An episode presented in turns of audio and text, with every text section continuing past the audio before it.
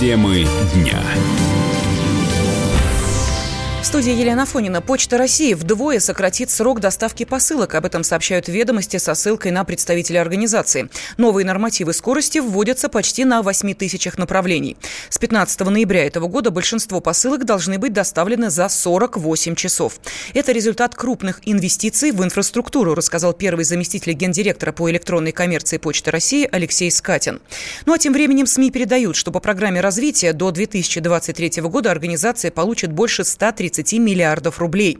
Главный вопрос в том, как именно Почта России будет тратить эти деньги, считает экономист Антон Шабанов сумма действительно не маленькая для такого срока, и э, ее точно однозначно будет куда применить, потому что Почта России издревле не славится какими-то очень оперативными, четкими, понятными, прозрачными сроками. Э, несмотря ни на что, все-таки какое-то общение, э, пересылка тех же самых документов для бизнеса это всегда очень важно, поэтому какое-то экономическое развитие без развития коммуникации, а в данном случае Почта России просто выступает как канал коммуникации, оно, разумеется, невозможно. И здесь эти каналы нужно как-то постоянно развивать. А другой вопрос, что, возможно, как-то стоит уже переходить на электронные каналы связи. И вообще, как эта сумма будет в Почте России использоваться. А для того, чтобы а, пересылку писем как-то ускорить, либо какие-то новые защищенные каналы связи организовать, и вполне, чтобы было достаточно использования электронного документа оборота в том или ином виде. Ранее сообщалось, что Почта России попросила около 85 миллиардов рублей из бюджета для преобразования своих отделений в подобие магазинов, аптек и МФЦ. Большинство россиян выступили за ограничение доступа детей к гаджетам. Это следует из результатов опроса холдинга «Рамир». По мнению 43% респондентов, такой контроль допустим, но вовсе не обязателен. 25% опрошенных считают подобную практику необходимостью, а 19% заявили, нужно наблюдать за тем, что дети делают в интернете. Как отметил президент холдинга Андрей Милюхин, в целом россияне считают вопрос безопасности одним из важнейших. Не менее важно, нужно ли контролировать детей, когда они находятся в интернете. Тут мнения разделились. Почти половина считает это не обязательно, 25% считают это необходимо, но остальные в какой-то степени колеблются. Вообще, если говорить в целом, безопасность вообще для россиян является одной из главных ценностей. Что же говорить о детях? Родители в самом деле готовы жертвовать и своим временем, и личным пространством детей ради их безопасности. И именно поэтому и гаджеты, и программы, помогающие не только детям получать информацию и развиваться, но и контролировать их поведение в интернете с каждым годом пользуются все большей популярностью. Но иногда дети не просто пользуются сетью, а приносят в семью немалые деньги. Так в России все чаще блогерами становятся малыши, на чем зарабатывают, выяснял мой коллега Вадим Алексеев.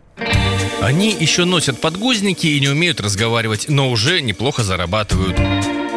Дети Марины Стекловой, их четверо, звезды Инстаграма. Катя, Алена, Полина и Ваня появились на свет в один день. Они четверняшки.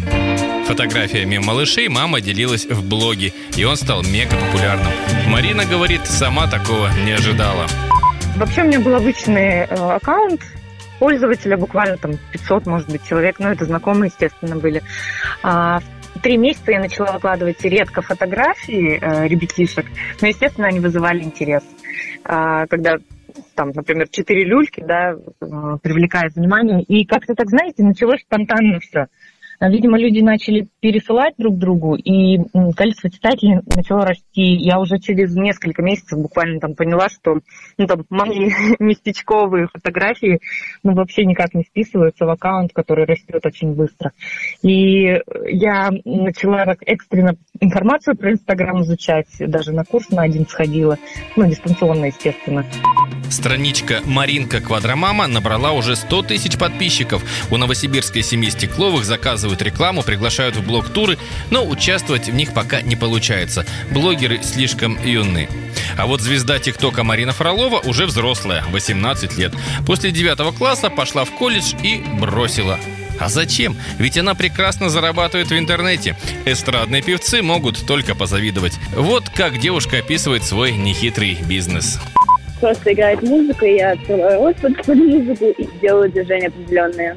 Я подписала где-то полгода назад контракт с продюсерским центром, и они предоставляют нам рекламу. В месяц выходит все вместе, Инстаграм и ТикТок в месяц около 150, чуть-чуть поменьше.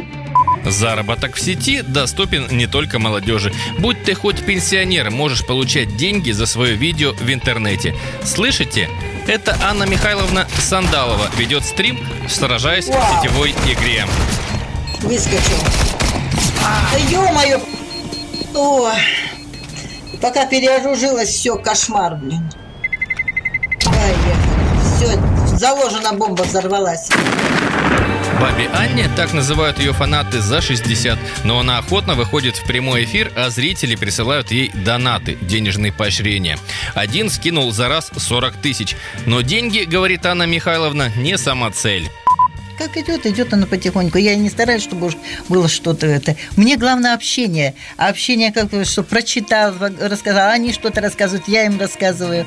Ну что, теперь вы хотите уволиться и зарабатывать в сети? Уже написали заявление? Подождите. Эксперт по социальным сетям Андрей Шавнев говорит, что бизнес в интернете – дело непростое. По факту в э, нашем мире в экономике ничего не меняется. Просто есть э, люди более предприимчивые, есть менее предприимчивые. Так зарабатывать могут далеко не все. А, как и во многих ну, бизнес-нишах, это довольно конкурентная среда, и для того, чтобы стать популярным, нужно предоставлять людям, аудитории что-то такое, что им будет очень сильно нравиться, почему они будут тратить время на просмотр, например, там, сюжетов в ТикТоке, а, например, не тратить деньги там, на подписку на сериалы на Netflix. Вот теперь можете задуматься, в чем ваша особенность, чем вы можете удивить многочисленных зрителей. И если найдете, тогда смело можете отправляться в интернет, где вас дожидается много денег. Вадим Алексеев, радио «Комсомольская правда», Новосибирск. Аномально теплая погода ждет жителей Центральной России на этой неделе. Как рассказал ведущий специалист Центра погоды ФОБОС Евгений Тишковец, в воскресенье в регион должна была прийти зима, но температура воздуха по-прежнему выше климатической нормы.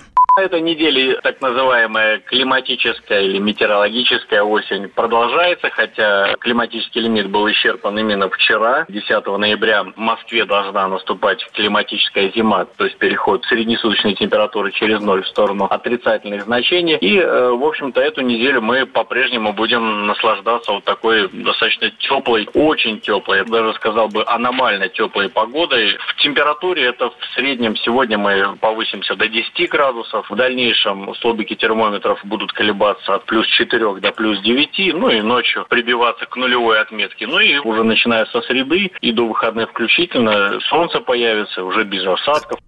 Синоптик добавил, что похолодает в Центральной России только в последнюю неделю ноября, но снега в этом месяце не будет. Всем привет, я Максим Коряка. Радио «Комсомольская правда» проводит всероссийский конкурс предпринимателей «Свое дело». Все началось с моей программы, где я рассказываю о том, как создать и сделать прибыльным свой бизнес. Постепенно радиопередача выросла в масштабный проект для уверенных и амбициозных людей.